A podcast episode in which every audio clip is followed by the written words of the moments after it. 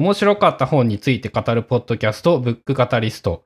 第77回の本日は、言語はこうして生まれるについて語ります。はい、よろしくお願いします。はい、お願いします。えーっと、今回も2人、二人独立したシリーズで、しかも結構前に僕は読み終えたんですけども、えーっと、まあ、面白すぎるというか、あの、結構大きなテーマの本なので、えーの、まあ、準備が整ってから紹介しようかなと思いながら、年月が流れてしまい、まあ、なんとか今年中に取り上げるということで、まあ、今回、ピックアップした本でございます。同じく記録を振り返ると、2022年の12月に読了した記録が残っており、えーこの後、その後ね、面白いのがね、今年1年間読んだ本の中で、えっと、な、何冊かはわからないんですけど、複数冊の本によって、この著者だったり、ここで書かれているような内容が触れられたりしてきていて、あの、多分結構大きな影響、言語業界に大きな影響を与えている人物であり、著書なのではないかなって思ってます。まあそうですね。なんか結構この言語学の分野に対関して大きな転換、展開を迎え、促すような、まあ本の内容じゃないかなとは思うんですが、まあとりあえず簡単に書誌情報をさらっておくと、えっ、と、翻訳本で新潮社さんから出てるハードカバーでして、えっ、と、言語はこうして生まれるがタイトルで、即興するノートジェスチャーゲームが副題。で、著者2人は、えっ、と、モーテン・ H・ クリス・チャンセンさんとニック・チェイターさんということで、両方とも、えっ、と、認知科学者のお二人でございますね。ですね。このニック・チェイターさんの名前を個人的にはよく見た印象かなって感じですかね。うん著者で言うと。なんか他の本単著として心はこうして作られる即興する脳の心理学という本があるらしく、まあ本書のテーマにも通じる内容やとは思いますね。なんとなくタイトルから。そうですね。まあ、あの、前作とかと似せたタイトルにしてきたものかなっていう。まあ、そうでしょうね。で、現代はほとんど一緒で、ザ・ランゲージ・ゲームで、副題が How Improvisation Created Language and、えー Change the World というタイトル。で、これも結構デカめのタイトルが ついてますけども、えー即興っていうものが言語を作ったと、そしてその世界を変えていった。まあ、この世界ってなると、まあ、人間を含むというような感じだと思いますけども、まあ、そういう話で、まあ、タイトル通り、言語ってどんな風にして生まれたんだろうかっていうのを、現、えーっと、もともとのよくは通底していた言語学とは違う、というか、大きく違う観点から説明している本という感じですかね。あの、ちなみになんですけど、ラングイッチゲームって、ウィトゲンシュタインって英語だとラングイ、言語ゲームってラングイッチゲームって訳されてるんですかね？ザ・ラングイッチゲームって。まあ、どうなんやろね。一応、本書の中でもそのウィトゲンシュタインの言及はあるんですが、あれはウィトゲンシュタイン言語ゲーム。ランゲージゲームやね。ああ、じゃあもう、まんま狙ってるってことなんですね、おそらく。うん。まあ、その、本の中身を紹介していく時々出てくるかもしれませんけども、えっ、と、ウィトギンシュタインという哲学者がおりまして、で、彼はその前期と後期で、えー思想を、まあ、哲学の内容そのものが大きく違うとよく言われてて、その後期の方、後期ウィトギンシュタインが述べた言語ゲームっていう観点が、まあ参照されているというか、まあ、結果的に同じようなことですよね、みたいな、まあ、説明がされている。あのウィトゲンシュタインに触発されてというよりは、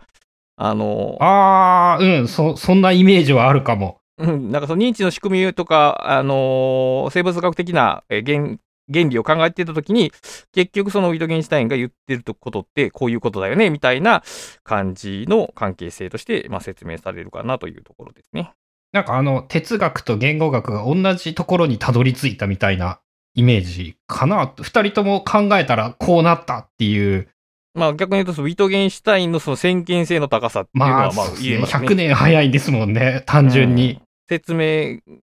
そのある種、その途中まではそのウィトゲンシュタインの考え方は全然違う言語の捉え方があったけど、もうかなり早期の段階で、まあそうじゃないんだか。で、彼自身はその哲学っていうものに対して、あの、その営みがどんな風に行われているのかをかなりララディカルな視点から再検討したんで、方向性は違いますけども、でも結局僕らが言語をどう使っているかという地平では一緒で、そこが混じり合うのがまあ面白い話ですね。うん、そういう意味でも、その難しかったというか、難しい、違うんだ、考えさせられるという印象なのか。うん、なんかだから、まあ僕らが言語を使うっていうのは、ある種、言語を使う領域っていうのは幅広いわけで、いろんなとこにこの話って顔を出してくるなっていう印象ですね。うん。で、えー本編全体が8章プラス終章っていう感じで、えー全部なぞろうとするとなかなか長かったので、まあ、あの、適宜、適宜気になったところを触れながらみたいな感じでいいですかね。そうですね。まあそういう風に進んでいくとして、まあ第一章が、まあおそらくこの本の中心的なテーマである、言語はジェスチャーゲームであるという話で、でも、あのーこれどうなんですか？僕ここを読んだ時結構ラディカルというか、インパクトが大きかったんですけど、えー僕らが言語を捉える根本的な見方を、まあ反転させるというのかな。なんかね、勉強してればしてる人ほどね、あの、衝撃がでかそうなイメージで、俺多分ね、ラスタさんほど衝撃はでかくなかったのかもしれない。あなるほどね。まあ、あのーうん、なんていうかな。どう表現したいんだけど、正しい言葉、あるいはその根本的な原理みたいなのが言葉にはあり、それを僕たちは学んで日常的に使っている。ただし、僕たちの日常言語は非常にラフなので、その正しい言葉からはちょっと逸脱しているっていう見方をひっくり返すというのが、えっ、と、この本の一番肝の点で、いや、そうじゃないんだよと。僕らはその一回一回のコミュニケーションにおいて、非常に即興的に相手に伝わる一番適切な言い方とか表現とかを、まあ、えーインプロビゼーションしているんだと。それが言語の本来的な姿であるという話で、で、えっ、と、会話の科学かな？会話の科学だっけな、で、紹介したように、その僕らが日常にえー行っている会話を主眼にする視点と、まあ、重なるところがありますし、あと、えっと、何回か前に紹介したあの、普通の相談という本も出てきましたけど、あれもその、原理性とか、えー体系化っていうのと反対側に、えーと非常に雑多な、えー日常的な普通の相談というものがあるっていうことを対比して、まあその普通の方に力点を置こうという話でしたけど、まあ大体重なる話がここにはあって、あのー学問的、理念的、もっと言うと西洋的かな？的な感じで、ある唯一の絶対の正しいものがあり、そこからの派生とか逸脱として僕らのリアルがあるという考え方を、えー転換しようという新しい言語感が、まあ、ここで匂わされていって、それ以降の章はそれをまあ補強するというか、えー説明を加えていくという感じで、まあ、展開していくかなというとこですか？そうですね。言われて思ったのが、やっぱ、あの、西洋的な言語学の学び方とか、その唯一心が存在しているみたいな概念があると、やっぱ正しい答えがそこにあって、それを表現するのが言語だっていうふうに、こう、考えが凝り固まりそうなイメージがあるんですけど、なんか自分の印象で言うと、ほとんど全部直感的にその通りだなって思うようなことばっかりだったんですよね。ああ、なるほどね。うんうんうん、で、あの、それは、ひょっとしたらなんだけど、そういう、なんていうんだろう、西洋的な概念が自分にはあんまりなくって、言葉っていうものを、なんか逆にそんな真面目に考えてなかったから、こんなもんだろうぐらいに 思っていたから、そのね、えっ、と、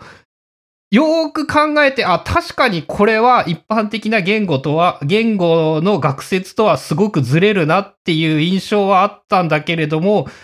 自分としては印象はなので、あの、その通りだよねっていう話ばっかりだったとも言えるんですよね。まあまあ、そういう感じ。だから、まあさっき決めて、その普通の相談のふ普通の方に属してたら、まさに当たり前の話で。でまあ、こう日常的な感覚で言うと、例えば僕らその文法知識を理解できなくても喋れるっていうことがあるわけですけど、これはさっき言う、さっき言ったその正しい言語理解があって話してるというのと、そう、あの、マッチしないんですよね、この実際とリリアルが。うーん。だから、実態に喋ってたら、確かにその、むしろだから、実生活の中で、その、いわゆる準学問みたいなものとの距離が実は離れてたのにもかかわらず、まあ、学説の方は学説として、こう、ドーンと構えてて、で、その、その学説から見た時の僕らの雑多なその会話っていうのが、会話っていうか言葉の使い方が、まあ、うん、棄却されていたというか、まあ、はい、取り除かれていたのを、まあ、ひっくり返したという意味で、まあ、西洋的なとが、えー、ものの見方が強い人とか、あるいはその、この学問、言語学、特に言語学に長く親しんでた人ほど、まあ、インパクトは強く、まあ、感じるんじゃないかなという印象はありますね。うん。で、あの、オープニングでいきなり、なんだっけ、クック船長がアメリカに渡って現地に行って、言葉とか何もないけど、ジェスチャーで、こう、持ってる棒をあえて捨てることで、俺は戦う気がないよっていうことを示して、みたいな、そこに身振り手振りを加えてたら、えー、なんて言うんだろう、意思疎通がお互いできたというのか、言語がないのに。で、それこそが言語の始まりだったんじゃないかって言われると、まあ、あの、やっぱ、確かにその通りだし、そうとしか考えられんよなと思いつつも、なんかやっぱ、だんだんすごい話になっていった印象で。そうですね。で、その、多分その第一章部分で重要なポイントが2つあって、そのコミュニケーションのそのメッセージインザボトル方式という表現が出てきましたけど、まあ自分が言いたいことを瓶の中に詰めて相手に渡して、で、相手がその瓶の中から取り出して理解するっていう、えー、情報のこの一方通行の流れをコミュニケーションと捉える捉え方じゃなくて、えー、捉える捉え方をまずやめるっていうのが一つのポイントで、で、二つ目がその会話っていうのが共同のプロジェクトなんだと。これ、これが、この比喩が多分そのジェスチャーゲームを持ち出す、ジェスチャーゲームって言い方を持ち出すポイントなんですけど、ジェスチャーゲームってその、あ、当て、当てようとしなければいけないし、当ててもらわなければいけないし、当てようとしないといけないが重要ですよね。両方があって、その、言いたいことと聞きたいことの、その、整合があると。だから、正しい言語法、うん、正しい言語理念やと、僕は正しいことを言っている、相手は理解できない、理解できない相手が悪いみたいなことになるわけですけど、共同のプロジェクトである以上、そのお互いに分かる言い方を探していかなければならないという、このあやふやな感じがこのジェスチャーゲームっていうそのメタファーの一番、あの、聞いてる、メタファーが聞いてるポイントじゃないかなというのはちょっと一生読んでて思いました。うん。で、同時にやっぱ思うのが、なんて言うんだろう、やっぱ会話をベースにすると、その、なんて言うんだろう、俺の話が通じないは、えっ、ー、と、通じないんじゃなくって、それはやっぱ会話じゃないんだなっていう気がするし、はい、そう、その、そう、むず、難しいな。概念を共有することが目的だったんであれば、確かにあの、言いたいことを言っていてはダメなんですよね。当たり前なんだけど。うん、伝わるように言わなければならない。うん。それはなんかね、やっぱ本を書くにしても、ポッドキャストにしても、何にしてもにやっぱこう、通底する非常に重要な概念な気がして。うん、そうですね。伝わることが主で、だから、正しい言い方したら税ということはなくて、伝わったら税で、どんな方法を用いてもいいから、とりあえず伝えようという、その姿勢そのものがコミュニケーションをまあ支えているという、その会話共同プロジェクトという観点を確認できたら第一章結構大きいかなというところですね。うん、そうですね。あの、バケツリレーではないっていう言い方をしていたかな、日本語の翻訳だと。そうやね。だから一方通行で情報がただ流れていくものじゃなくて、一つのゲームに二人が参加しているというイメージを持った方が良いって感じかな。うん。まあ、複数人、だから、複数人だと余計難しくなるのか。分かってない人が分かったふりをしてしまったら、どうしようっていうことになって。うん、だから多くなればなるほど難しくなるし、特に本を書く場合はど、どうしても情報が一方通行になってしまうわけですから、ここにまた独特の難しさがあるわけですけど。まあそうですね。あらゆる、あらゆる、その、まあ、文字が始まってしまってからやっぱその変わっているし、文字、だから文字ベースでやっぱ考えてしまうと、その言語の始まりみたいなのを間違えるっていうっていう感覚はあるかもしれないね。確かに。まあそういう、うん、まあ言語、まあ言語間の転換がまあ一緒で測られて。で、次第2章。言語の儚さということで、これはまあなぜそんなジェスチャーゲームになったのかというところの、まあ生物学的な基盤というかな。そこが確認される章で、まあこの本書を通して後半ずっと出てくるんですけど、今だけボトルネックという概念が提出されて、まあこれがまあめちゃくちゃ重要なわけですけど。短期記憶は少ない。そ簡単に言うと僕らがずっとここのポッドキャストで確認してきた通り、人間の短期記憶っていうのは非常に短い時間しか処理できないし、しかも長い大きい量は、えー、処理できないと。で、えー、そういうの長いものを処理していくためには、まあ、そのチャンキングという情報をまとめる処理が必要だというところがあって、で、その制約があることで、えー僕らのコミュニケーションがこんな形になってきたんだなというところが、まあ、大きく確認されるのが第2章ですね。ここも例え話がね、いきなり面白くて、第二次世界大戦中のアメリカ軍が暗号化として、暗号として、えーナバホ族の言葉を喋らせた。で、あの、何も暗号化してないけど、日本人はそれを解読、日本軍はこの暗号を解読できなかったっていう、その、ナバホ族に普通に、なんて言うんだろう、その、ありがどうのこうのとか、そトラトラトラみたいな感じですよね。そういう行動を向こうの現地の言葉で喋ら、喋ってもらったら、えー本当に何を言っているのか何にもわからんくって、下手に暗号化しなくても、最 最強の暗号になってしまった。で、やっぱ、その、わからん言葉がいかに、なんて、聞き取れないか。これ、英語をやっぱ勉強している時でも思うんですけど、うんその、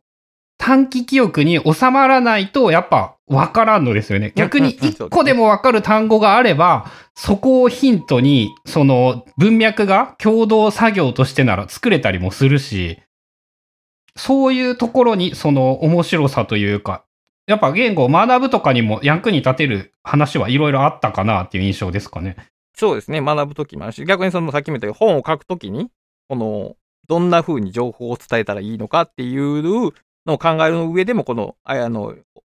ものを理解するときに必ずその、今だけボトルネックを超えていかなければならないという点は、えー意識しとくと、まあ、良さそうですね。あ、あれかも、あの、ちょうど前回のアフタートークで、あのー観光客の哲学を読んでいるときに、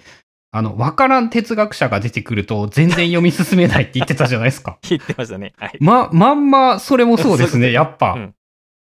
人の名前を、知らん人の名前を聞いてしまうと、その人で脳内が当然いっぱいになってしまって、他の情報に意識が持っていけない。うん。だから話の流れ、論理の流れもそこで止まってしまうというのはあるね、きっと。うん。そうな。だからまあ、その、読み手としてはいろんな知識を増えると、そのチャンキングしやすくなるということがある、あるでしょうし、まあ、書き手としては、その、相手がチャンキングしやすいように情報を提示したらいいのかっていうのを、まあ、考える方策にもなるでしょうね、この点は。うん、あれですね。名付けがあらゆることに有効だっていうのも多分その結局同じことですからね。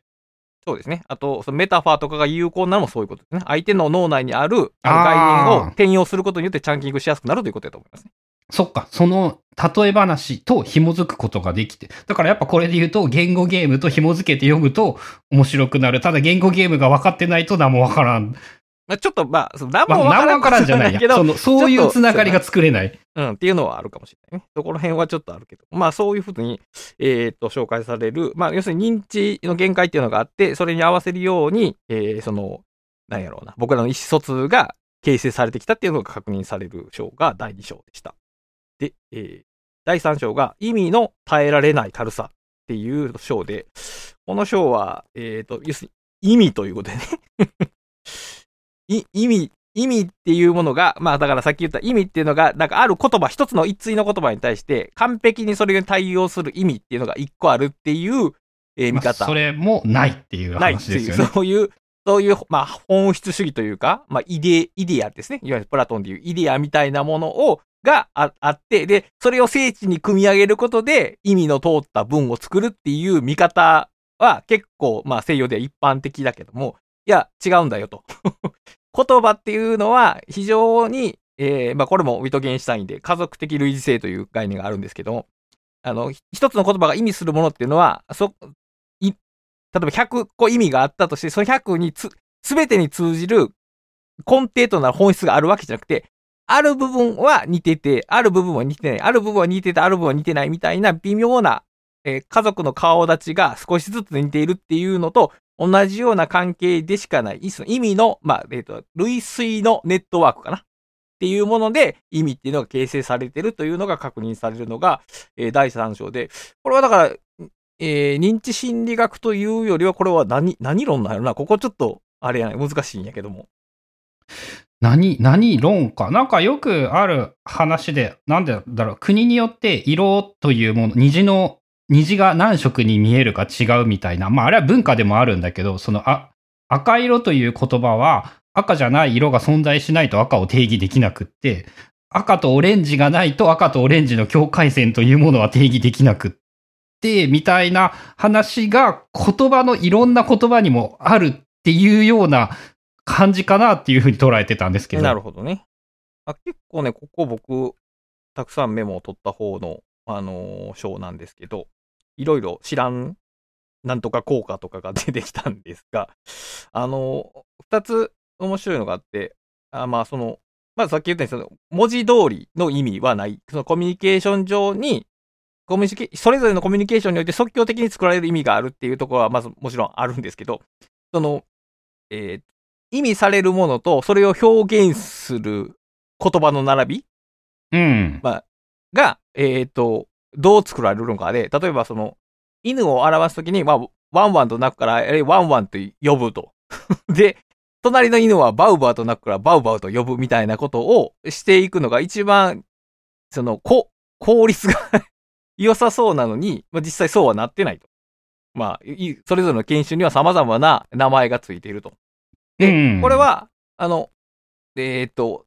ワンワンとバウバウっていう風にい呼ぶと直接的やけど、区別がつきにくいという話が出てくるんですね。その意味と音の響きを同じようにしてしまう、えっ、と、できるだけ同じようにするとってやつですよね。そうですね。その覚えやすいかもしれないけど、区別がつきにくくて、逆にでも例えば、えー秋田犬とダックスフンドってあん完全に音が違うのであれば、もう、その人がそれ何を意味してる犬、犬っぽいものであり、あの、あの犬種っていうのが全て区別しやすいように、えー分けられると。だから、ここをちょっと非効率的にする。まあ、もっと言うと、音とその、えー意味を独立的に要素で構想構成すると、さっきの言った慌ただしい、僕らの認知が限られている状況で、すっと意味を捉えやすくなっているという、えー説明があって、わこれはなるほどなと、まあ一つ思いましたね。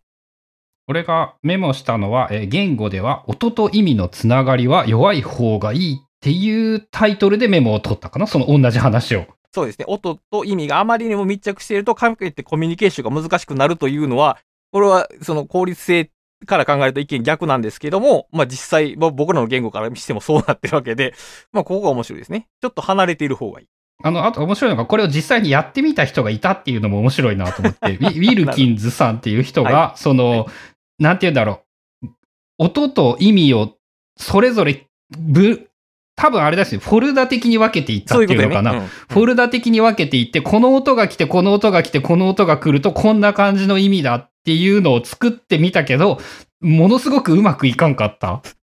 その、その説明を書いているウィルキンズすらご、間違って誤字してたっていう。だから、例えば犬、えー犬の名前やったら N から始まって NCA やったらこの犬で、NCB やったらあの犬みたいな感じで命名していったら、非常に、あの、整合的なネーミングの体系ができるけど、めちゃくちゃ使いづらいっていう話ですね。で、その犬と猫、猫じゃないか。まあ、まあ、そういう、そういう区別の仕方っていうのが、その結構乱雑というか、意味がない方がよくって、さらに言うと、あの、同じ言葉でもニュアンスで何とかしてしまうっていうのも面白かったなと思っ確かに、て、確かに。書いてあったので言うと、えっ、と、英語で言うライト、L-I-G-H-T っていうのも、なんかその、ライトっていう言葉に明るいとか、その軽いとか、まあそもそも明るいとか軽いとかって言ってる時点でっていう話なんですけど、はい。そのライトっていう言葉に正しい意味はおそらくないんですよね。うん、ゆ唯一の正しい意味っていうのはないってことだね。なんかライトっていうニュアンスでビールもライトになるし、クリームもライトになるし、風もライトになるし、意見もライトになるって、こう本の例えで書いてあって、確かに全部ライトでわかるよなって思って、で、その、分かればいいってことだよね。この場合は。わかればいいし、分かってしまう人間の凄さでもあるんですよね。比喩で、でいけるだから、結局、き規定がその意味を毎回その度に生成してるし、その生成を助けやすくなる言葉が多分最適な言葉やっていうことですね。うん。まあ、だから、あそっか、それ後につながるけど、だから言語は変化するっていう話にもつながっていきますもんね、ここの話が。そういうね。だから、あの、言葉と意味ってが、まあ、例えば正しい言葉が一つ意味があって、それが固着的になる場合、その言語の変化っていうのは想定できないわけですけども、まあ実際そうじゃないと。で、第4章が、えっ、と、カオスの果ての言語秩序ということで、えっ、と、多分だここが多分一番大きい、まあこの辺が4、5、6あたりが個人的には一番面白かったですね。まあ、いまあ、とりあえず第4章でその、言語学といえば、まあ、えっ、と、ノーム・チョムスキーっていう方がいるわけですけど、まあ、それって変だよねっていうことを、まあ、言っておられることで、まあ、これ、チョムスキーの話を、あのー説明し出すと長いんですけども、えっ、と、まあ、生成文法というものがあって、まあ、僕らはなんでこんなに言葉を使えるのかっていうことを、まあ、原理的に非常に考えていった結果、えー僕らの遺伝子にその言語を使うものが刻印されていて、それが発動して言語が覚えると。だから、えーで、いろんなこと、それぞれの出てくる言葉はその生まれた地域とかで、まあ、表面、表現形式は違ってますけど、僕らの心の中、えー遺伝子の中に、えー言葉を生む遺伝子があって、それによって支えられた、えー生成文法っていうのがあって、言葉が生まれてくるっていうような見方があって、で、言語学はその、超最強だったんですよね。それは最強で、いかにそれを、そういう人が使っている、その根本となる文法っていうのを探し出すか。これかなり記号論的に、えー探索されてたと思うんですけど、まあ、結局すごく長い年月経っても、まあ、みそういう生成文法は確定できず、むしろその、どう考えても例外ばっかりの言語の法則が見つかって、例外ばっかりだったっていう。そうチョムスキーがこれ、普遍文法というものがあって、こういうルールがあるって言っていたのに、特にここに30年、もうちょっとぐらいか。なんかあの、そのルールに従わん言語がありまくるぞってなってしまっているんですよね。そうですね。だからまあ、西洋とか、西洋特にその欧米の中心でやと、ある程度整合的な、その言語感が成立するんかもしれないけど、世界中を探索してみたときに、まあまあ全然そうはなってないぞと。で、これどうしたらええねんっていうことやったんですけど、まあ、著者らが考えるこの実際ゲーム方式の場合、むしろ、まあそうですよねっていう話になるということで、あのえっ、と、多分本書の主張の多分コアをなす部分が第4章かと思います。なんか今言われて思ったのが、前回のあの音楽の話とかにも通じるものがあるなっていう気がして、確かに。あの直感というか、ここに秘密があって必ずなんか論理がありそうだって思ってたんだけど、はい。実はそこはあの数学的に矛盾していてどうしようもなくって、言語もなんかこう決まったルールがありそうだって最初はそのピタゴラスが思ってたみたいに思ってたけど、よく考えてみたらなんか合わんことがいっぱいあってどうにかしようとすると、やっぱ違ったわってなってきてるっていう。そうよね。で、まあ音楽の場合はじ、その演奏するっていうり現場があって、どうしてももうだから帳尻合わせっていうのが必然的に出てくるわけじゃないですか。うん。だからその、整合性っていうのはまあ2番手3番手に行くわけですけど、言語研究って、さっきも言ったようにその日常的な会話っていうのを一旦置き去りにして、モデル化して、あの、行われるわけで、その辺、い、その、究極的に最後まで無視できるんですけど、まあ、結局その、普遍的な文法っていうのは見つからないという 局面に、えっ、と、ぶつかってしまって、で、まあ、えーまあ今、今の言語学の常識がどうなってるか僕は全然知らないですけど、まあ、舵取りとしてはこちらの方に行くんじゃないかなという印象はありますね。あの、楽譜絶対に印刷技術が流行って、楽譜がその音楽の絶対になっていたけれども、結局テクノロジーが発展して正しいものは演奏であって、はい。それにしないといけないみたいなのに近くて、なんか書いてある文字が絶対で正しいものだったけれども、た実は正しかったの、正しいっていうんじゃないんだけど、その原理はやっぱ会話にあったみたいなところにたどり着いたのかなって感じますね。なるほど。まあ結構だからいろんな分野でに似た方向性が進んでる。そのある種理念的、イデア的なものからリアル的なものへの移行を、しかもそれを科学の、科学というか学術の観点からそういう変化が行われてるみたいな。うん。でテクノロジーによって解決できてるっていうのかな。かつては録音ができなかったから、楽譜で残すしかなく、かつ、えー音音も録音できなかったから文字にして残すしかなく、それしか調査できなかった。うんうんうん。が、喋り言葉が普通に残せるようになったおかげで、その統計的だったりなんだったりで、いろんな調査ができるようになってきたとかもあるような気がするな。うーん、そうか。だから音楽の録音も、言ったら、えーっと、ワンライン、だから、モノ、モノラルで録音するのと、ステレオで録音するのでは、まあ違うわけじゃないですか。まあ録音するというか聞くか。だからうん、音響が完全に再現できないわけじゃないですか。でも、現代だったらその360度の音の響きを踏まえて録音することもできるわけじゃないですか。よりリアルに近づきますよね。そうするとやっぱり楽譜って二次的なものになってきますよね、きっとね。まあ、360度楽譜を考えるかって言ったら、多分考えやろうなって。うん、だから結構いろんな観点が、まあ、変わっていくっていうところと、まあ、僕この書を読んで、この書を読んで初めて、その構造主義、その哲学における構造主義が、一体何だったのかがようやく分かったという感じがしましたね。ああ、はあ、俺分かってたかな？分からんかな？そ、そこも、そこまでたどり着いてない気がする。あの、僕はフランス現代思想的な、いわゆるそのポスト構造主義みたいなものから最初に学んだんですね。学んだとか、触れ合った。例えばデータとかいうところが入ってうんその後に、そのポストされたものとして構造主義っていうのを知ったんですね。で、まあもちろん、原理は、その彼らが言ってることは何構造主義が何なのかはわかるんですけど、例えば、構造には歴史がないみたいな言説が出てくるんですね。構造主義批判において。で、まあ、こうん、まあ、うん、その、い、言葉の意味はわかりますけど、それが一体どういうことなのかはわからなかったんですけど、その、チョムスキーの言語観から言うと、その、言語っていうのは、その、普遍にあるものが背景にあって、その時々で出てくるものは状況によって変わるっていう観点なんで、えーヒストリーがないわけですね。たまたまその時間、時間がる。うん。うん、出現から。でも、彼、えーこの著者らの観点で言うと、言語っていうのは、ある単純なものから始まって、少しずつ複雑になってきた。まあ、あるいは単純化と複雑化を繰り返して、今の形になった。ここには歴史があるわけですね。うん。だこういうことなのかと。初めて一つのリアルなバーとして、その構造と歴史が相反するものであるということが、えー実例で分かったということがありましたね。ああ、そういうことか。そういうふうに。そうか。俺は、あれかもな。やっぱ構造主義をそこまで概念的にちゃんと考えた、理解できていなかったかも。だから、あのー構造主義の構造っていうのは普遍的なものであると。その、物事の背景に必ずその構造っていうのがあって、それが立ち現れて出てくるっていう捉え方やったんですけど、いや、このかん、この本で言うと、その構造っていうのがない代わりに、えー歴史とそのそ背景にあるそのれ変化の中にあるパターンしかないっていうことがあって、あ、それがその構造主義と構造主義じゃないものの違いなんだなっていうのを、あの、実例で理解した。えーここ結構インパクトが大きかったですね。そのその理解が。個人的にはね、あの、すごいなと思ったのが、やっぱその、なんて言うんだろう。言葉がいかに、なんて言うんだろう。適当に作られたかっていうか、この言ってたのは、そもそも語順がなんで、その、こういうルールに決まったのとかも、あの、一言で言うと、たまたまだったって言ってるじゃないですか。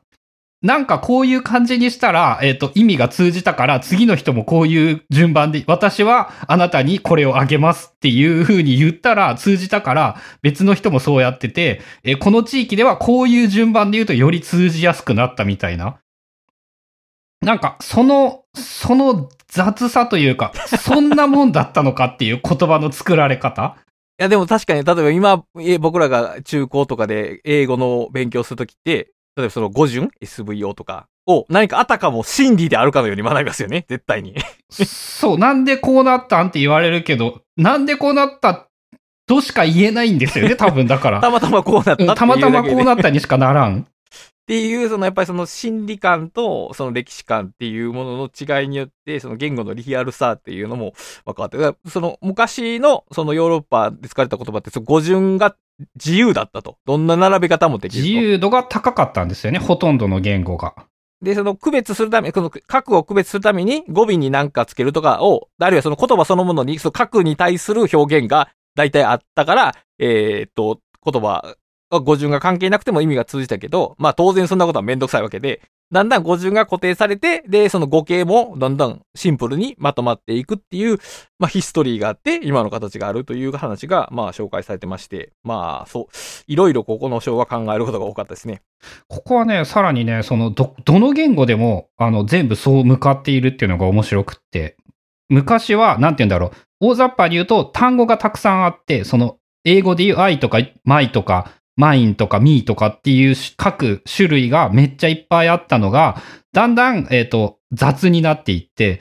You なんてもう全部 You でいいやっていう風になって、そうやね。特にあなたとあなたたちの区別をなくしたってすごいよね。うん。で、代わりに順番だけでどうにかしようって、あの、どの言語も割とそうなっているっていうのが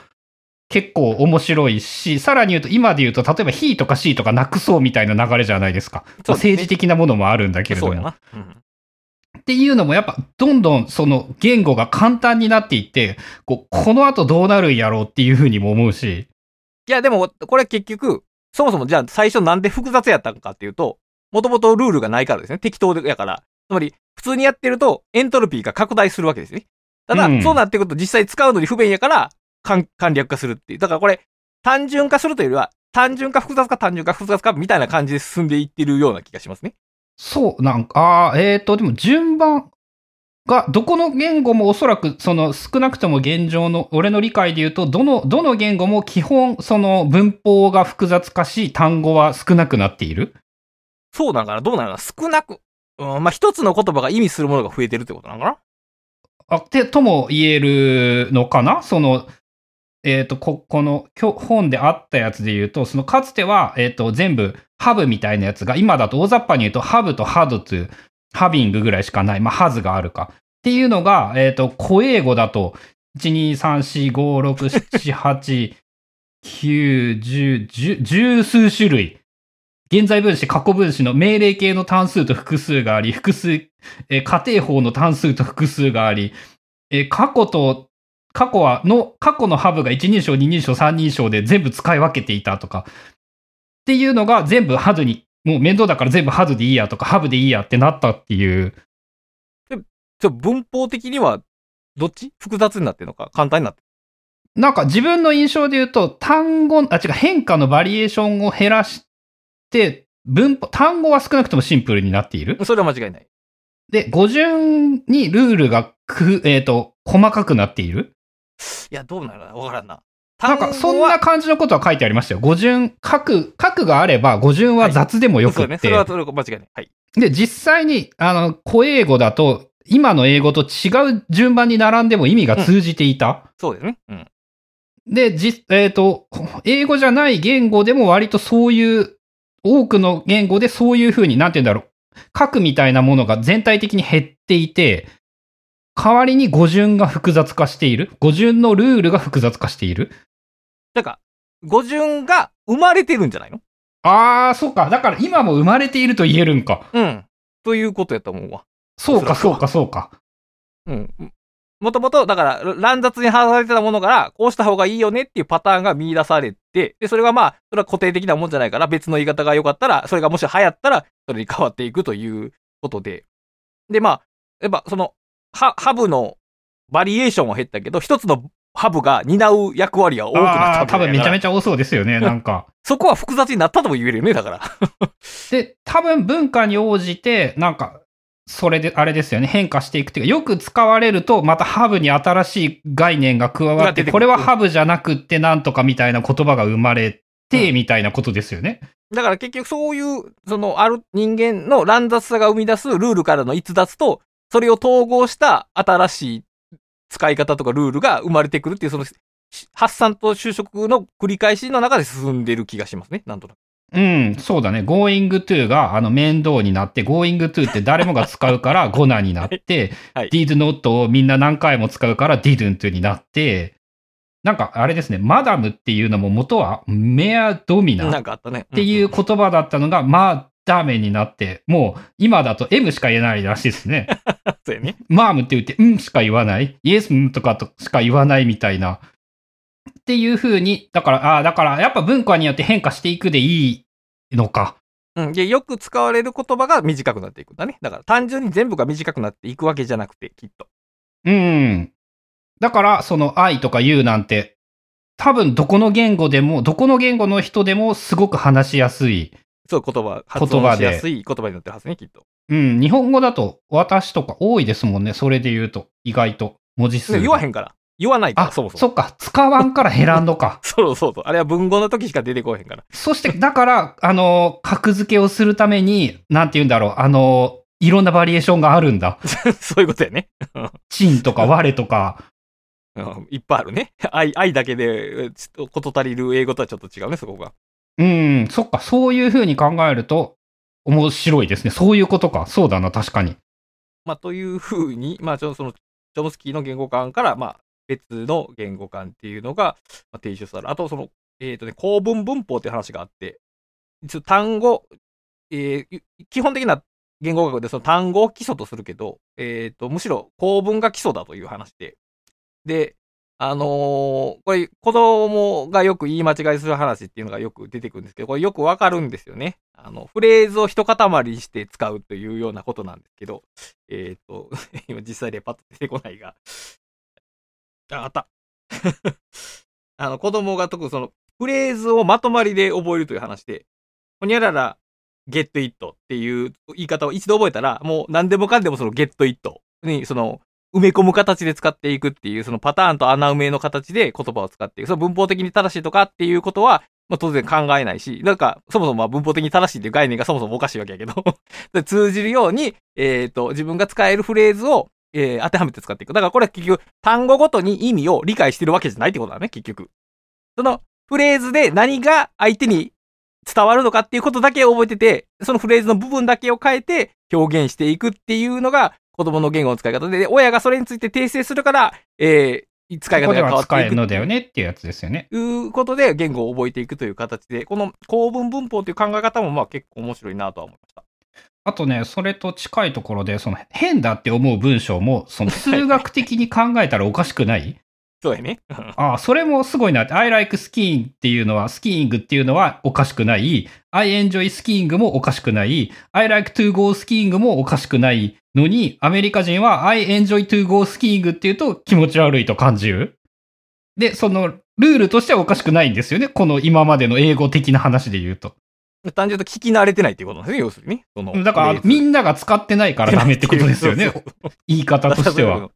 だから誰かが使い始めて、例えばその、あえー高校生とか使い始めて、それがもし認知に広がったら、えー、その10年後の英語ではそれが普通のフレーズになありな言葉になってしまう。あり得るっていう、そういう、その、えー変、変化していくものとして言語を捉えられるというところが、まあ、第4章の話で、えーと、で、えーと、第5章。えー生物的進化なくして言語の進化はあり得るかというところで、うん。ここれはまあれは面白かったね。少ない、メモは少ないけど、すげえ面白かったですね。その、まあ、えーどの遺伝、今その遺伝的な基盤と、その僕らが言語が使えるのかっていうの、どう関係があるのかということが、えっ、と、えーうん、研究されてて。で、言葉を使うための遺伝子みたいなのがあって、それがあるから言葉が使えるんだ、みたいな、えー考え方じゃない考え方が提示されてるってことかあの、逆だったってことですよね。な。うん。人間の能力と人間の遺伝子で、できることしか言葉にはなかった？うん。これは面白いよね、その観点は。うん、そんな風に考えたことなかったなっていう。だからその子供が、あの、複雑な言語をなぜ使えるのかっていうと、使えるように言語がデザインされ、子供でも使えるように言語が作られているからというのが一つの回答で、これもひっくり、そう視点をひコロンボスの卵的にひっくり返す説明なんですけど、まあこれも、そう言われたら、まあそうやねんしか言いうんまあ、あの、本当本当そうだわ。って、たまたまみんなが分かったやつだけ残ったから、みんなが分かって当然で、まあもちろん例外はあって、その遺伝子に何らかのエラーがあると分からない人はいるんだけれども、大半の人類が分かることしかなかったということは逆に言えば、やっぱ、あの、どんな言語も学べるはずだっていう気もするし、確かにね、そうやね。人間のその、あの、要するにその、全く何の遺伝子的能力が必要ないっていうことはなくて、ある種の、えーまあ、いわゆる知能と呼ばれるものを担保するものは必要ですけども、もうそれがある、つまりある言語が喋れるんであれば、まあ別の言語も、まあ、頑張る必要はあるにしても、まあ喋れるようにはなるんだろうなという感じですね。うん、まあ、あの、なんだっけ、鼓膜じゃない、の脳の仕組み的に聞き取れない音を捨ててしまうっていうのがあるので、うんうんある程度の困難はあるんだろうけれども、多分、その、ネイティブにはなれなくても使えるようにはなるんだろうなと思うし、ね、この場合の使えるって結局だから、意思疎通、コミュニケーションができるということですから、きっと。うん、そうそうそう、そこもやっぱ重要ですよね。そういう。正しい R じゃなくても、言ってる単語が相手に分かったか、単語が分からなくても、こっちが言いたいフレーズが相手に 伝わったら、もうそれは言語が使えてるということになるわけですからね。うん。ここはね、やっぱね、その高野さんの話とかもよく出てくる、あの、言語はこうして、あれ？違う、言語は、な、タイトルが出てこんわ。言語の達人まで1億光年だったかなとか、その、外国、俺たちが英語が話せるというものに対するやっぱレベルが高すぎる気がして。うんなんかもうお店に行ってハンバーガーを買って帰ってこれたらもう英語が話せるでいいんじゃないかって思うんですよね。まあ多分そうでいい。だからやっぱり僕らの教育観点で正しい英語知識を学ばなければみたいなのがあるんじゃないかな。うん。うん。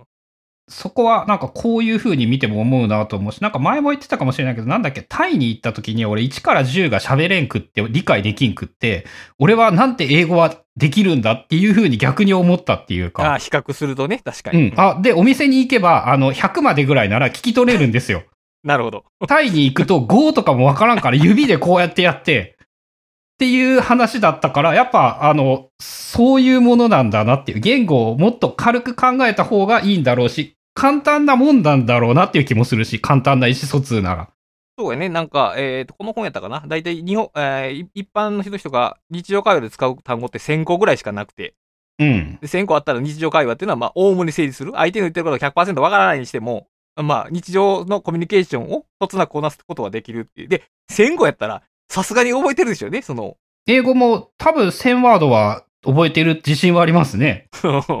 まあ、え、え、例えば、み日本で日常的に生活してても、英単語に出会うわけですし、当然義務教育経てたら、それなりの単語には出会ってるわけで、何もかもわからんってことはなくて、あの、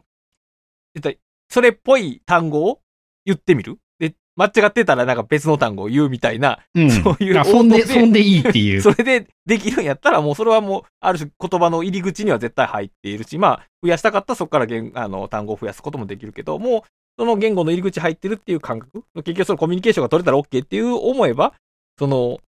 正しい文法とかっていうものに縛られずに済むんじゃないかなとは思いますね。あとね、同時にこれ3章で出てきた話なんですけど、あの、ほとんどの人にとって言葉の意味なんてコミュニケーションが円滑になる程度でいいっていう、これもやっぱ深いなと思って、そう、そうだよね、そんなもんだよねっていう。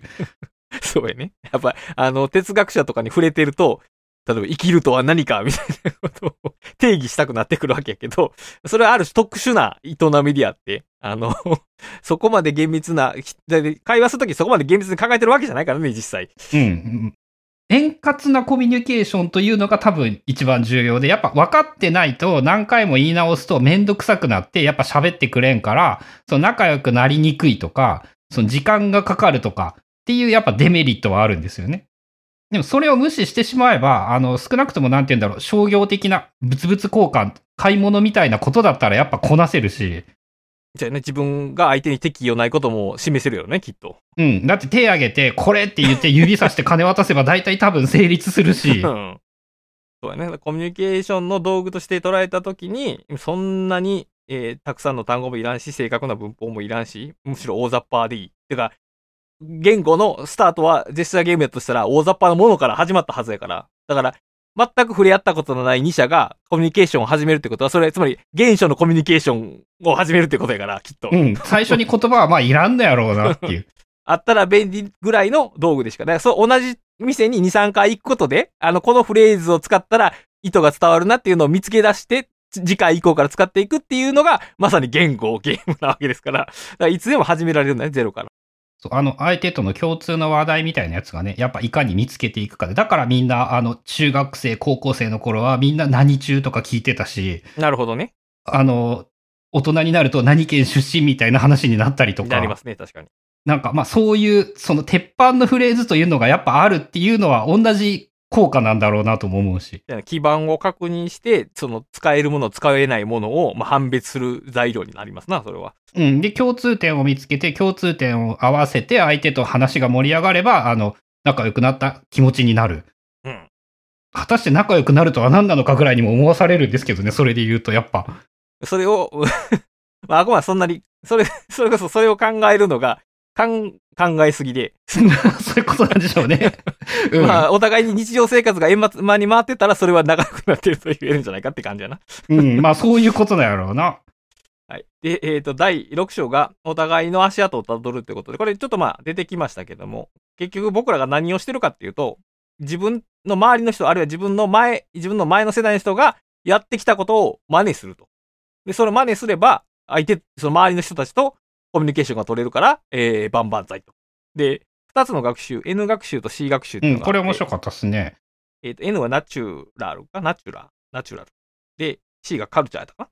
うん。なうん。で、えー物理の法則とか、数学の計算を学ぶのは、ええ N の学習の方やけど、僕らが言語とかを学ぶっていうのは、その C 学習、カルチャー学習において、で、カルチャー学習において正しい答えっていうのが一義的に迫ってることはなくて、どう言ったら伝わるかっていう、その場面ごとの最適解しかないと。うん。で、それ、その正解を、き正解っていうか最適を決めるのは、結局、周りの人でしかないっていう。だから、これもその言語のある種正しいっていうような感覚をを逆転する見方なんですけど、この二つの学習を分けて考えるのは非常に有用だと思いますね。これは面白いなと思いますね。だからみんなやばいっていう言葉を場所、あの、どの場所で使うかによってやはりやばいの意味は変わるわけで、そうやね。で、使ってあかん場所ももちろんあるわけやからね。うん、その会社の会議でやばいっていうのはやっぱその、ナチュ、えっ、と、カルチャール的にはやっぱ通じないんですよね。うん、そうだね。うん。でも、その、一緒にお酒を飲んでいるときはもうみんなしてやばいって言っとけば大丈夫みたいな感じもあるし、いや、若い子と喋るときも、もうその、あえて難しいこと言わずにやばいって言っとけば、むしろそこのコミュニケーション円滑っていうことも言えますね。そう、この本マジやばいから読んでって言っといた方がいいんですよね。そうそうそうね。その、ああえてその自分を賢く見せるために難しい言葉を使わなくても。このなんか、なんだっけ、チョムスキーさんのこの生成文法っていうやつがあって、うん。いや、だから、言葉の使い方そのものも正しいのはなくて、その適当適当、まあ、ある種そのカルチャーっていうかコミュニティの中で最適っていうのを探っていくし、僕らそれをま、まあ、学ん、そういうことを学んで喋れるようになった。正解を知ってるんじゃなくて、どうつ、どう喋れば通じるかっていうところを、えっ、と、模倣しているというところが、まあ、第六章では確認されます。そう、コミュニケーションはやっぱその、やっぱ模倣の能力なんだなっていうか、相手に合わせて言い方を変えるというのか。誰に対しても同じ喋り方しかできない、一般的に勉強ができる人ほどそういう傾向があるような気がするので、だからあいつはコミュ力がうんぬんって言われてしまう。うん。それはでも、その全く正しいね。正しい指摘なんだね。うん。だからコミュ力を学習できるようにもうちょっとなればいいなって思うんですよね。社会的な話で言うと。でも、スタートと模倣力が低いんやったら難しいよね。だから。うん、なんかね、自分の話で言うと、やっぱ結構学習で補えるようになってきたなって気がして、そういうのが、少なくともあんま得意だったと思わんし、うんまあ今が得意かどうかは置いといて、その苦手意識は減った。それやっぱ、だから相手の価値観を認めるということができるかできひんかなのかな、やっぱり。正しい、正しいイデアリズムに支配されてると、やっぱりそういうの混じ混じりにくいっていうのがあるんかもしれない。うーん、そうかもですね。その神社の委員とかで、と隣のおっちゃんとかと普通に仲良く喋れるようになったから、自分の場合で言って。それはなんかね、やっぱ信じられんかった気がするんですよね。20代の自分やったら信じられへんかったよね。うん、そうそうそう、そういうのは思う。で、まあ、あの、なんとなくやっぱ楽しいと感じることができるまで含めて、なるほどね。まあ、重要なことなんだろうなって思いますね、そういう。そうですね。確か。で、えーっと、時間が迫ってきたんでいきますが、第7章が際限なく発展する極めて美しいものというところで、ここね、僕ね、ちょっと感動したんですね。ローラさんやったかな？盲目のローラさんの話で。で彼女がその名前っていうのを発見するシーンが描写されてるんですけど、まあそこにすごく感動したんですよ。俺まあ、全然覚えてないけど、どんな話でしたっけ？あの、その、盲目の女の子がいて、うん、で、文字も書けへんけど、うん、えっ、と、少しずつその、えーアルファベット的なものを教えてもらって、ある時に、その、これ、ある対象を、この言葉の並びで示せるんだって発見した。僕らがもう当たり前にし,、うんているつもり、何かを指さして、あれがあれ、こうですよっていう名前っていう概念を発見して、そこから目まぐるしくその言語能力が上がっていったというエピソードが出てくるんですが、いや、名前ってすごい発明、発明というか、なんやろ、機構っていうんかな？システム？なんだなというのは、名付けるとか名前があるって、確かにでも人間は当たり前に名前使ってますけど、よくだからね、人間以外の動物って普通にお互いに名前呼ばないですからね。まあ。うん、まあ、できないですもんね。そのヘレン・ケラーが水でなんか革命が起こって、水というものを知って革命が起こったみたいなこととか、あと名前をつけるとなんだっけ、リアルに存在していないものも、その共通項にして。味わうことができる。その面白いとか楽しいとかって、物理的に存在してないのに名前があれば、その共通のものとして、えっ、と、共有できるっていうのか。感覚として。それはなんか違う本だった気がするんだけど、そのあたりも言葉の凄さうん。ですねと。いうところで、あと、えっ、と、デンマーク語の難しさがこの章の後半で出てくるんですが、ああ、あったかも。あの、えっ、と、子音をほとんど言わない？死因がない。しうん、あーあーあーみたいなうん。ことしか言わなくて、で、その、デンマーク自身、デンマーク人にとってもちょっと聞き取りにくい言語になってるらしいんですが、あまあ、で、逆に言うとデンマーク人はその言葉、発話以外のもので意思疎通をしていること、補足、まあ、たえー補佐しているみたいな話があって、まあ、やっぱ言語っていろんなパターンがねんなというのは思いました。これ思ったのがね、やっぱね、東北弁とも似てるなと思っあそうやね、て、確かに確かに。やっぱ寒いところはみんな口開けたくねえんやろうなっていう。うん、それはあるやろね。で、東北弁がやっぱその認識として自分もやっぱ聞き取りづらいんですよね。うん、確かに。他の地域のその方言に比べて。っうんうんうん。ていうのはやっぱ、これも現、市性っていうのか地域性っていうのか。地域性ってことだよね。うん。うん。寒いところは寒いからみんなあんまり口を開けずに喋るようにしたくって、だんだん言語がそうなっていった？それでも、まあ、お互いにそういう言葉を使ってると、なんとなく意思疎通、なんていうか、まあ、意思疎通まあ、ができるんで、そればっかり聞いてるから聞き取れるんですよね。そういう感じで、えー進んでいくと。まあ、で、まあ、これ8章の話に多分つながるんですけど、結局、この本の観点って結局、進化論的なんですね。進化論的観点で言語の発達を見ていくというふうに、まあ、言えると思うんですが、第8章が、えっ、と、両循環の文化、言語ということで、えーまあ、進化論は今更説明することはないと思うんですけど、まあ、明確な設計図があって、えーそれに基づいてデザインされているというわけじゃなくて、えーその環境ごとに適応したものが残って次の世代へ残されていくっていうことが繰り返して、繰り返される。目、えっと、目の盲目の時計職人みたいなメタファーがありますけども、えっ、と、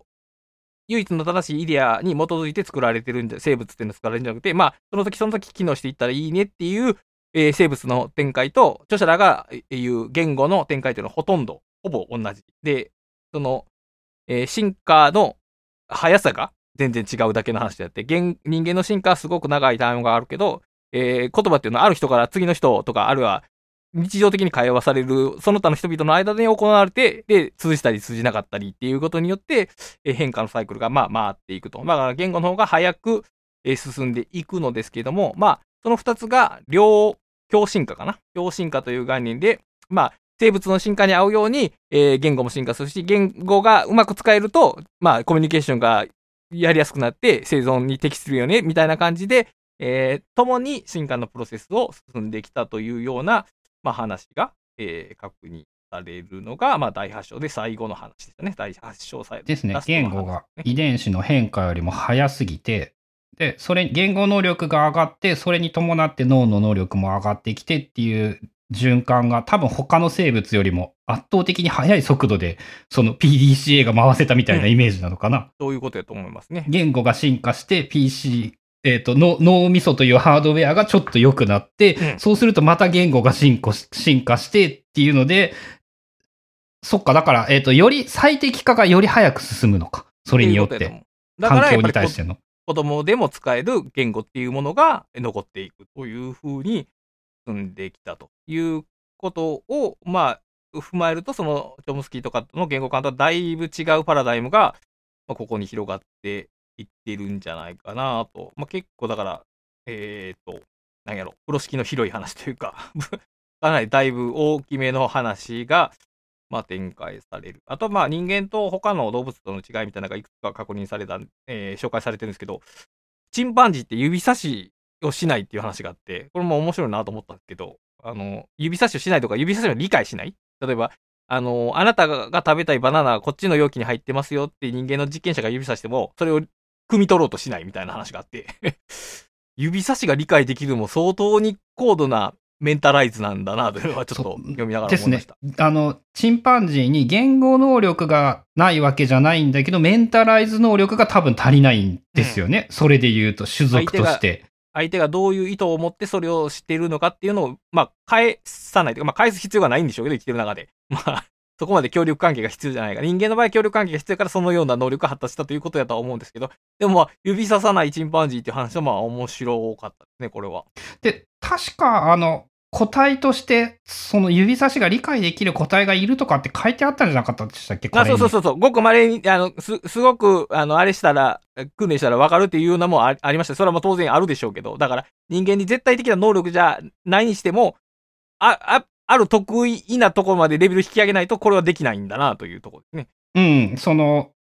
自分が思ったのは、その、そういう個体がやっぱ現在の猿でもいるっていうことは、やっぱそうやって進化してうまいこと残ったんだなっていう、その、良いサンプルというのかな。それが、もしその個体が他に比べて優位に生き残れるんであれば、そのようにどんどんなっていくでしょうね、きっとね。うん、っていうのが、なんかその、現代でもその一端がちょっと垣間見れるみたいなイメージとして、あ、すごいなって思いましたね。ほとんどができないのに、何らかのそのエラーによりできる個体がいる。それが生存に有利やったら徐々に、本当に長い時間をかけて人間的になっていくという感じが。うん。まあ、あと人間以外の動物に取引行動は観察されない、観察されていないっていうのがあって、取引、確かにでも取引してる動物って見たことないよなと思って、人間の人間らしさ取引することなんだっていうのは、この本の内容とあまり関係ないですけど、僕は面白い発見でしたね。このあたりもやっぱメンタライジングに近いというような感じなんですかね、やっぱ。そうやね。でも、そうやね。メンタライジングは絶対ひ、だから取引するために相手を信用する必要があるから、メンタライジングはないと話にならへんけど、も、ものとか情報とか行為とかをやり取りするものとしての人間って、なんか動物の世界の中で、そこは独特やなというのは思いますね。うん。で、えっと、最後、終章があれですね、チャット GPT とかああいうのが、えっと、やべえよって言われてるんだけど、そんなことはない、安心しろみたいなニュアンスがこの人の言っている感じのこと。そうですね。生成 AI について、まあ、シンギュラリティとか生成 AI について終章に、まあ、触れられてて、で、まあ、昔は全然コンピューターは言語でのやり取りなんかできませんでしたが、まあ、チャット GPT3 かな、この本が書かれている時に書かれたのは。では、かなり言語の応答ができるようになってると。これはもう人間がやばいんではないか、みたいなことは危惧されてますけど、結局彼らは何も理解していないと。理解という、まあその理解をどう定義するかによりますけど、理解というものをしてないから、すっとんきょうな文を、へえー返答文を生成して、それで指摘されるのでは絶対謝ることしない。まあ指摘したら謝るんですけど、指摘するので謝ること。つまり分かっていないということなので、その分かっていなさと人間の分かってるの違いっていうのは、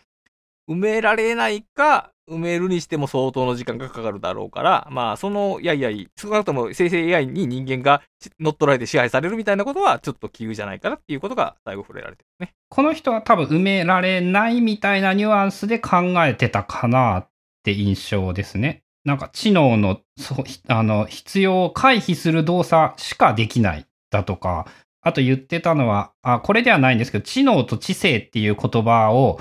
日本、あの、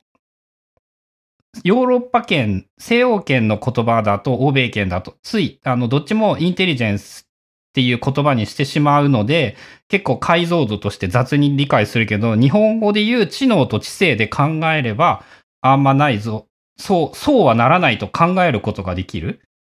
みたいな話があったのと、あとね、えっと、サンプルがあったじゃないですか。えっと、GPT-3 がいかに何も理解していないか。はいはいはい、ありましたね。えっと、GPT-4 で試してみました。はい。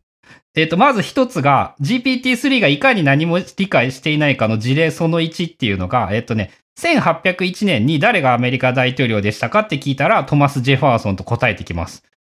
え1600年に誰がアメリカ大統領でしたかって聞くと、エリザベス一世と答えてくる。はい。これをですね、今の GPT-4 で試したら、えートマス・ジェファーソンの話は出てきました。同じ答えでした、大雑把に。で、へー1600年のことを聞いたらですね、えー1600年にはアメリカ合衆国の大統領は存在していませんでした。お適切やね。アメリカ合衆国が独立したのはいつで、初代はジョージ・ワシントンが大統領になったのはいつです、みたいなことを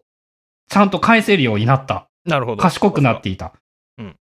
で、もう一つ、あの、一度も聞かれたことのない質問は壊れるっていう言い方をしていて、あの、雲は何個の目を持ってますかって聞くと8個っていうらしいんですよね。さらに、私の足は何個の目を持ってますかって言うと2個ってき答えてくる。これ GPT-4 バージョンなんですけど、えー雲は通常8個の目を持っています。しかし、種によっては目の数が異なることもあり、中には6個、4個、あるいは目を全く持たない種も存在します。これらの目は環境に対する感知や、えー獲物の獲得に役立っています。ま、まだダメでしたね。なるほど。で、では私の足は何個の目を持ちますかって聞いたら、あなたの足には目はありません。えー人間の体には目が2つあり、これらは頭部に位置しています。足には目がないため、視覚的な情報を得ることはできませんと、おそらくやっぱ雲の情報より足、人間に関する情報が多いので、ここは、あの、まあ、日本、あえて言うんですけど、理解できるようになってきているなるほど。かなと、少しずつ。まあ、情報量が増えてくれば増えてくるほど、そういうミミス返答っていうのは減っていく。ですね。まあ、本質的に何も理解していないということは多分変わらないんじゃないかと思うんですけど、この、俺はこの著者が言うほど、なんかこんな自信満々に絶対大丈夫とはやっぱ思えないなとは思いましたね。うーん、そうか。まあ、そうやな。まあ、その、結局理解するっていうのをどう定義するかによって変わってくるし、まあ僕らが、僕らの知識では彼らのミスを指摘できないぐらい知識を蓄えてしまうと、うん。もはや差がなくなってしまうわけやから。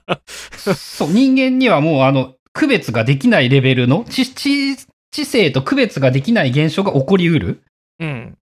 まあそうやな。で、まあそれ、まあ当然その仕事がうんぬんかんぬんみたいな話はあるにせよ、まあ、SF が描くシンギュラリティうん。が、まあやってくるかどうかはまあ、まあ、そこに関しては割と楽観的かな、自分も同じく。なんて言うんだろう。一部のことしかできないっていう当たり前なんだけど、そのできないことをいかに見つけていくか。その、まあ、単純にやっぱ問題提起ができないですからね。言ったら。問題提起をお願いしない限りできないからね。うん、そうそう。問題提起、お願いされないと問題提起をしないってことなのか。うん。まあ、そのあたりが、その今後、個人的にはやっぱ生きていく鍵なのかなといううん印象ですかね。まあ、これが大体の、えー本の話で、えっ、とね、まあ、僕3つ本書を読んで考えたことがあって、まあ、1個がその自然言語と人工言語っていう話で、でまあ、僕、この本の題材にしてるのはまあ自然言語ですね。で、その意味、意味のネットワークが頼ったっているのが自然言語。で、人工言語っていうと、まあ、一番簡単に言うとプログラミング言語ですよね。あれは人工の言語で。まあ、同じ言語とは言ってますけど、まあ、えー人工言語の場合ってもう意味が単一に、まあ、てか意味っていうかファクション、ファンクションかな？が単一に定まっていて、どうしたらどうなるかが、えーなんとか客観的に保証されているというようなもので、まあ、同じ言語と言ってもやっぱり、えーてか同じ言語と言ってるから分かりにくいけど、まあ、違うものなのだなと。全くもって役割が違うものだ。で、そうしたときに、哲学っていうのはむしろその人工言語の方に、哲学、そのかつての哲学の営みっていうのは人工言語の方に属近いんじゃないかなという、僕らの自然言語と同じ語彙を使って行われてるけども、やってることはそのプログラミングみたいなものなんじゃないかなと。だから違う人工言語を開発しようとしていた？人工言語的な営みをしようとしてた。まあ、そうやあーな。言語を作るみたいなことをして、それは日常の、使ってる語彙は例えば、まあ、プログラミング言語でもなんやろな。なんか、宣言するとか、リリムとかってありますけど、こう共通する言葉はありますけど、でも、基本的には、営みとしては別じゃないですか。うん。だだから、哲学も多分、そっち側に位置づけられるんじゃないかなっていうのが、まあ一つ思ったことと、あとまあやっぱり人間っていうのはパターンの発見パターンの発見と模倣っていうのが、その知性を支えているんだなと。あらゆるところにパターンを見つけて、それを使っていくっていうことが、まあ、人間の人間らしいところなんだなと。で、最後は、最初、一番最初にできましたけど、書き言葉ですね。書き言葉はジャスジェスチャーゲームをどう変えたのか。これ多分、抜本的に変えたと思いますね、これは。きっと。まあ、書き言葉、でもあれですよね、それで言うとやっぱ歴史がいかに短いかですよね、書き言葉あ、そうやね。と書き言葉いうものの。の歴史は確かに。うん、短いね、確かに。所詮、その人類全体で見ても数千人、あ数千年レベルしかないん一般で言うと、まあ。一般人なんて100年、200年のレベルです100年よね。ぐらいの話やからな。だから、この浅い文化の中で、そのやっぱ僕らが書き言葉とかをうまく扱えてないっていうことはきっとあるだろうなという気がしますね。うん、まあ、あの遺伝子は当然追いつけてないですからね。追いつけてないしこの、それの話言うと、やはり。うん基本的にだから、あの、ジェスチャーゲーム、言葉っていうのはやっぱり相対して、言葉以外のニュアンスも使いながら意思疎通をするというゲームなので、書き言葉はもう純粋に言葉だけで、しかもさっき言ったその言葉っていうのは意味が本当は、あやふやで定まらないものなのに、定まるものとして進めていくという書き言葉なので、よく聞く話で、はい絵文字がどんどん増えてるっていうじゃないですか。言いますね。はい。あれは、その、やっぱ書き言葉が、話し言葉に近づける、そのイメージっていうか、それはなんかなんかの研究とかでも聞いたような気がするんですけど、やっぱそうだなって思いますね。な書き言葉の純粋性を高めていくんじゃなくて、話し言葉の方に近づけていく。うん、コミュニケ、ありがとうって文字で書くんじゃなくって、ありがとうのスタンプの方が、コミュニケーションとして早いし、ニュアンスが伝わる。そうやね。誤解の余地は少なくなるね。うん。うん。確かにね。絵を足してしまえばいい。あれは書き言葉なのかとも言えるけど。そうやな。でも難しいとこやな。アイコン、アイコンとか書き言葉。次の時代の言語になり得るのかな？それで言うと、絵文字とか、そのスタンプを含めたうん。やりとり、コミュニケーション。難しいところで、あのーこれもこの話もどっかしたけど、やっぱり書き言葉がか話し言葉と違うからこそ、書き言葉なりの役割があるというか、変質しないからこそ、あるいはその、意味を1位に定めるために厳密に定義しなければならないからこそできる情報伝達というのがあるのかもしれないなとは思いますけども。えーほとんどの人にとって言葉の意味はコミュニケーションが円滑になる程度でいい。うんで、例えばある専門的なものを学ぶときには、1対1のコミュニケーションで学ばなくても、まあ論文を読むとか本を読むっていうことによって可能に、だから僕らの日常生活はコミュニケーションだけで成り立ってるわけでもないわけで、そうじゃまあ、ない部分につい現代は特にそうですね。うん。そうじゃない部分については、やっぱ書き言葉の役割、その書き言葉のある種の硬さとか、非ネットワーク性みたいなのが、え実は機能するんじゃないかなとか、その二二層で捉えたら、まあいいのかな、みたいなことはちょっと考えます。あれですね、言語っていう言い方をしてしまうので、その同じ用途に感じるけれども、そうじゃないみたいな感じですかね。なんかそんな風に捉えると、なんか混乱は少ないんじゃないかなという。そうですね。使ってる素材として、何よりも自分がその音声で聞くのと、文字で聞くの、も見るのと、やっぱ入ってくるものが違いますからね。違いますね。うんなんかそう考えると、その、例えばツイッターとかっていうのが、その混じっているからややこしいんかな。あれ、話し言葉を書き言葉で表してるみたいなとこあるやん、チャットって。チャットっていうか SNS って。まあでも、さらに言えば、あの、それで言うと原文一致なんて100年の話ですよ。まあそうやね。うん。うんまあだから結局まだまだこれからなんですよ、きっと。多分、まあそれはもう間違いないですね。インターネットに絶望するすするのも早すぎる話であって。うん。うん、これから多分その、問題が起こりながら、どうにかなっていくんだろうなってっていう。いうところね。やっぱり徐徐々に、その付き合い方そのものがカルチャーの中で変わっていくし、変わったカルチャーを学習する人が増えてくると、使い方も変わってくるということが、まあきっとあるんでしょうというようなことを、まあ僕は考えましたね。これはあれかな？やっぱあの、繋がってることが多かったとか、ここで見て、例えばあの2章の話とかって会話の科学とすげえ似てるなって思っ 確て、あ。なんか、そういえば、ひょっとしたらここから会話の科学とかに興味を持ったような気もするし、まあ何よりも、その改めて読み返してみると、あの、1年経っても読書メモがちゃんと残ってるとすげえ思い出せるなっていうのと、1年経ってみると同時にああら新しい発見があるというのかな。自分が書いたメモなのに。それは面白い。忘れていて自分なりにいい意味で要約されているからこそ発見できることがある。うんうんうん。あり、ありそうですね、それは。うん、そこはやっぱ書いておいたメリットなのかなとも思いましたね。まあ、そんなとこですか。まあ、関連する本っていいくつか僕思いついたんですけど、まあ、とりあえず、その、と、言語の本質？中高新書から出ている、言語の本質という本今は井つみさんのやしてつ。、うん、関連して読むと面白いと思う。こっちは、えージェスチャーゲームじゃなくて、えっ、と、何やったっけ？オノマトペか。オノマトペから始まった的なやつですよね。っていう的な感じで、まあ、多分その、オノマトペっていうのは身体感覚の延長にある言葉、言葉そのものと身体感覚の間にあるような言葉で、そこから生まれたんじゃないかみたいな話で、多分合わせて読むと面白いと思いますね、これは。俺はね、直接的にね、つながりなさそうに感じるピダハンがね、一番つながりとして面白かった気がして。ほう。そのピダハン語っていうものが、いかに我々の常識と違う言語 なるほど。で、さらに多分言語とやっぱ文化がすごく大きく影響を与え合っているっていうのが、その、この本一冊でだいぶわかるような気がする。あー、だから、人間の生物としての進化と言語と文化、これ3つがお互いに関連し合ってるっていうことかなり、かなり言語に文化は影響を受けているだろうなっていううん。その、再起の構造を持たないっていう特殊な言語らしいんですけど、再起の構造を持たないって、やっぱなんかね、うまく言えないんだけどね、複雑なことをしないというかね、生き方として、そういうところにも繋がっている気がするし、確かにね。うん。で、知識とか真実に対してはプラグマティックらしいんですよね。でしょうね、きっと。うん。そういうとこもやっぱその言葉ときっと、きっとうまく通じるんだろうなとか、あと直接は関係ないんだけど、絵とか写真を見てもわからんっていうらしいんですよね。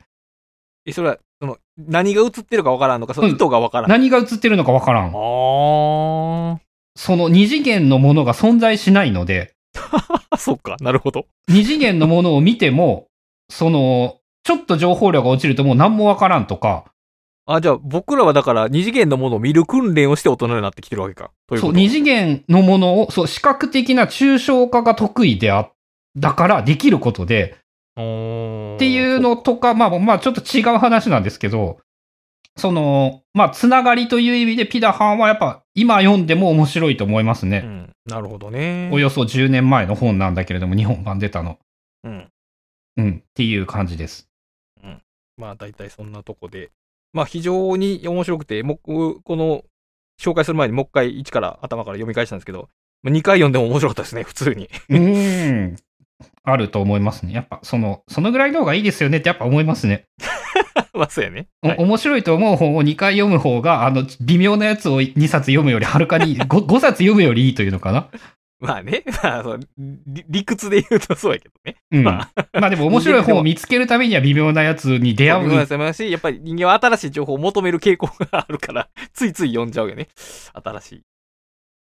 はい。まあそういう感じです。ということで、えー、ブックカタリスト、サポーターも募集しておりますので、よかったら概要欄などご覧いただけたら幸いです。それでは今回もお聴きいただきありがとうございました。ありがとうございます。